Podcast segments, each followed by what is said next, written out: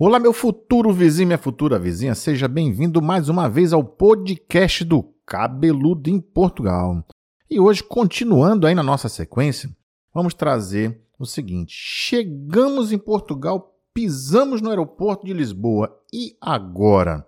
Quais são os próximos passos? O que fizemos? Que pode dar certo para você também, pode ser uma grande dica, e aí você vai saber quais são esses primeiros passos no episódio de hoje. Então, Vem comigo logo depois da vinheta. Hum, é meu pai cabeludo, nem é nada. Seja muito bem-vindo, você que acabou de chegar no nosso podcast. Esse é o podcast do Cabeludo em Portugal. Contamos as nossas experiências. Contamos quem? Eu, Henrique Uchoa, e a minha esposa, comandante Tai, com a nossa pequena M de 7 anos. Moramos aqui em Portugal por mais de 3 anos já. Passamos desses 3 anos, dois e meio lá na cidade de Viseu, no centro de Portugal, e agora já estamos aqui por 11 meses na cidade de Portimão, na região do Algarve. Temos uma playlist completa de vídeos lá no nosso canal no YouTube, Cabeludo em Portugal. No Instagram também, Cabeludo em Portugal. Então nos sigam aí nas redes sociais e tem muita coisa para você ver e agora ouvir aqui no podcast do Cabeludo em Portugal. Vamos lá. É, chegamos no aeroporto de Lisboa. Bem, nós já chegamos com um transfer. Você tem que ver se você vai querer ter um transfer, se vale a pena para você ou não. Nós chegamos com oito malas, né? Então eram duas caixas, um monte de bolsa, tem lá um vídeo no canal, se você puder dar uma olhadinha. E que mais?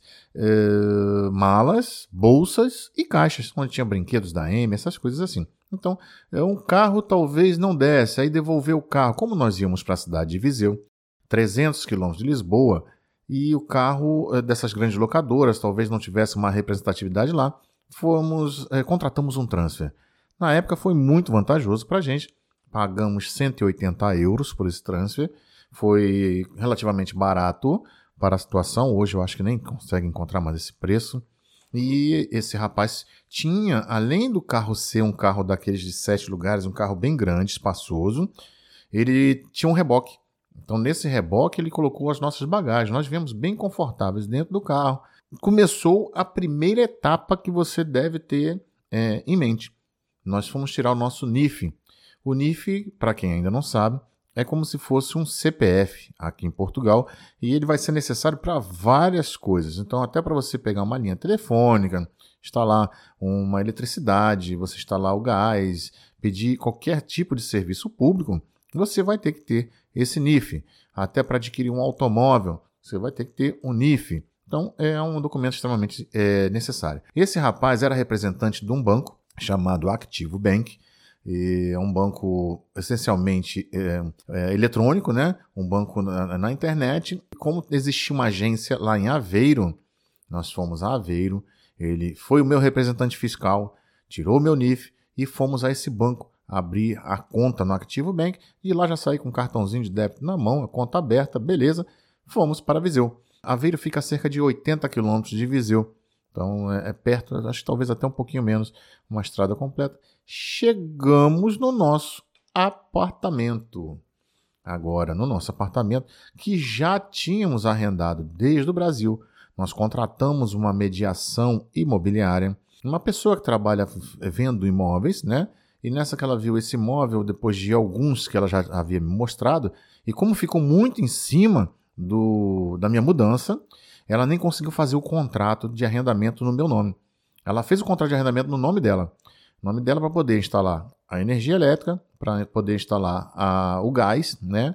E a água. Pedir a instalação, porque nós chegamos diretamente para o nosso apartamento e o nosso apartamento já tinha luz, gás e água. Opa, beleza, já dá para sobreviver. Dormimos no nosso apartamento. Mas como, cabeludo, você dormiu no apartamento? No chão? Não, vamos lá. Sabendo dessa situação, nós já trouxemos do Brasil o nosso kit de guerra. O que, que tinha nesse kit de guerra? O kit de guerra tinha um colchão inflável, nós tínhamos alguns travesseiros que vieram nas caixas embalados com, a, com os brinquedos da M, um edredom também. Nós trouxemos dois pratos, dois copos, dois garfos para que nós pudéssemos fazer alguma coisa que lá já tinha gás. O fogão era gás. Já trouxemos também um, um, umas duas panelinhas e tal Fizemos alguma coisa no primeiro dia. Por quê? Chegamos por volta das 19 horas, mas era verão, né? Verãozão, 13 de agosto. Então, a, a, o dia longo, eu acho que o sol vai se pôr lá para as 9 horas da noite. Saímos já nesse dia para ver algumas coisas, ver alguns utensílios, ver preços. Nessa que fomos ver preços. No outro dia também fomos em outro local comparar os preços. Compramos a geladeira, compramos a máquina de lavar. Que mais que nós compramos nesse primeiro momento? Eu acho que foram esses dois utensílios principalmente que a gente estava. E com dois, três dias depois chegou, tá? Rapidamente chegou. Ficamos uns dois, três dias sem geladeira uns dois, três dias sem máquina de lavar, que tudo bem, máquina de lavar, beleza, mas sem geladeira é complicado, né? Eu saía com a cara para fora assim, para a rua, para onde é que eu vou? Para direita, para esquerda ou em frente? Não tinha quem perguntar, né? A mediadora, tudo bem, podia dar algumas dicas, é, mas pouco eu perturbei. Então nós fomos, é, tinha um, onde nós morávamos lá no bairro chamado Marzovelos, em Viseu, fantástico, tem tudo, tem tudo. Tem três mercadinhos lá. Eu não sabia. Fui direto no primeiro, seguindo a rua direto, encontrei o primeiro mercadinho, Copa Emiseu, que foi o primeiro mercadinho que eu entrei em Portugal. Muito tranquilo. Descobri que a questão das sacolas, né? Você tem que levar as suas e assim vai. Nós fomos ao continente, que lá ficava a, a, uma grande loja de departamento, a Vorten, e lá eu já fiz o meu plano de TV, internet, telefone. Então já saímos de lá já com com tudo feito, e aí rapidamente foram instalar, rapidamente, uh, alguns dias depois, né? Esse rapidamente para mim foi tudo muito rápido. Eu acho que com menos de uma semana eu estava com tudo pronto dentro de casa. Eu já estava com a minha casa totalmente mobiliada, é, não com uma semana, com 13 dias a casa mobiliada. Por quê? Porque depois de quase uma semana eu comprei o nosso primeiro carro. Nós compramos um Picasso. E aí, quando comprou o Picasso, nós fomos até a cidade do Porto. Que lá na cidade do Porto, é, fomos ao IKEA. IKEA, IKEA, depende aí de quem pronuncia. IKEA é uma loja de, de, de móveis, é, de vários utensílios para o lar, onde você compra as coisas, vem tudo desmontadinho. E muito aqui dessa pegada, você não vai encontrar muito esses montadores de móveis, não, tá? E quando a empresa é, manda, é pago e é caro. Vamos lá, aí lá compramos uma série de coisas. Compramos uma cama de casal, uma cômoda, a cama de, da M. Nós compramos mais uma cômoda para o quarto, para a sala, uma série de utensílios e trouxemos dentro do carro boa parte disso, né? Colchão da cama da M, tudo. E a outra parte eles entregaram o sofá e a cama de casal, como era muito grande, compramos uma daquelas camas de 2 metros por 2 e ela teve que vir na, na entrega. Tivemos que pagar uma taxa é, para poder entregar isso em Viseu. Naquela época era caro, hoje é até bem mais barato. Hoje parece-me que cobram 25 euros e você recolhe num galpão em Viseu. Antes não, vinha o caminhão para entregar. E eu paguei, salvo engano, na faixa de 150 euros aquela época para poder entregar em Viseu aquela quantidade de coisas que eu é, estipulei ali para entregar direto na minha casa. É, tem que ver essa questão do, do, do NIF, né? Vamos lá, voltar um pouquinho. No dia seguinte, fomos fazer o NIF da M e da TAI, porque o rapaz foi meu representante fiscal. Eu não podia ser delas porque ainda não tinha nem título de residência. Então, a, a mediadora imobiliária ela acabou sendo a, a nossa representante fiscal para as meninas. E de lá nós fomos fazer a matrícula da M na escola, que era uma grande preocupação nossa. Vamos logo e achamos o grupamento da M, grupamento escolar que é onde concentra as secretarias das escolas do entorno do nosso bairro, era Grão Vasco. Nossa, foi uma. uma os astros se alinhando sempre, sempre, sempre. Chegamos lá muito bem atendidos. Cláudio, uma pessoa sensacional. Esse aí é, é, é, virou mais do que um, um, amigo, né? E fizemos a matrícula da M somente com pouquíssimos documentos. O passaporte, o NIF, uh, pediram a transcrição da carteira de vacinação, que nós fomos fazendo um centro de saúde, levamos a do Brasil, e lá eles transcreveram. Mas pior que acabaram nem pedindo depois essa, essa carteira de vacinação atualizada.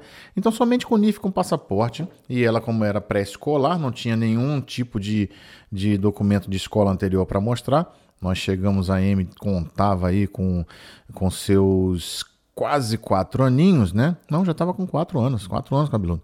Isso, 2018, terminação 2014. Ela com quatro anos, então ela foi para o pré-escolar, o jardim de infância, né? E foi na escolinha pertinho de casa, que também foi outra maravilha. Lá no canal no YouTube tem a filmagem dessa escola.